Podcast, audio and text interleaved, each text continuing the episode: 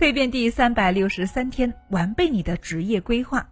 在职业生涯发展的道路上，重要的不是你现在所处的位置，而是迈出下一步的方向。你上班已有几年了，从职场菜鸟到现在的白领骨干，你对自己的职业发展还有进一步的要求吗？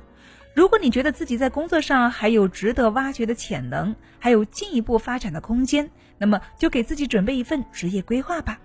如何规划未来的发展方向？你可以考虑以下几点：第一，有针对性的考虑职业发展的目标。你的事业能不能够发展的关键因素在于你是不是真心喜欢现在的工作。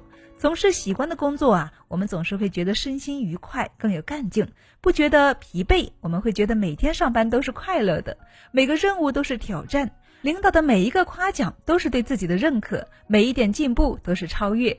选一份自己喜欢的工作，这才是职场规划的真谛所在。第二呢，职业规划也有可执行性，不要眼高手低，也不要不切实际。从实际情况出发，从一个个小规划出发，才能够逐渐实现你的雄心壮志。想一步到位，或者是太快的飞黄腾达，都是很不靠谱的美好愿望。第三，可持续的发展你的事业。职业规划的制定同样也是要考虑到可持续性。你的规划可以是由不同的阶段性目标贯穿起来的远景展望，要有一定的长远性和宏观性，站得高才能够看得远。